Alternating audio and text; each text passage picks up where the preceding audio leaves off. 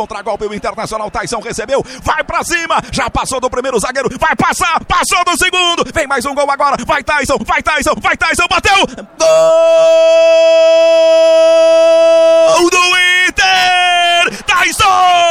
Tem goleada no Maracanã, mas a goleada é gaúcha, Tyson, em segundos ele arrancou no contra-golpe, pegou a bola lá atrás, passou por todo o time do Flamengo e na saída do goleiro faz o terceiro gol do Inter. Aos nove minutos e meio, três para o Inter, zero para o time do Flamengo, Ravazoli.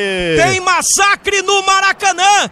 Tem massacre no Maracanã e é massacre do Internacional para cima do Flamengo de Renato Portaluppi. E o Tyson marca o primeiro gol dele desde o retorno. E o Tyson tira o coelho da cartola. O Tyson marca um golaço. Ele pega a bola na intermediária do campo de defesa. Arranca contra dois marcadores. Dá uma meia-lua do zagueiro. E quando invade a área, dá um chute potente no canto esquerdo do goleiro Diego Alves. É goleada no Maracanã. É massacre colorado. Tyson amplia. 3 a 0 Guimarães! É um gol antológico, é um gol marcante, é um gol para entrar sim para a história, para ser vídeo, porque é o gol que o Tyson estava querendo marcar.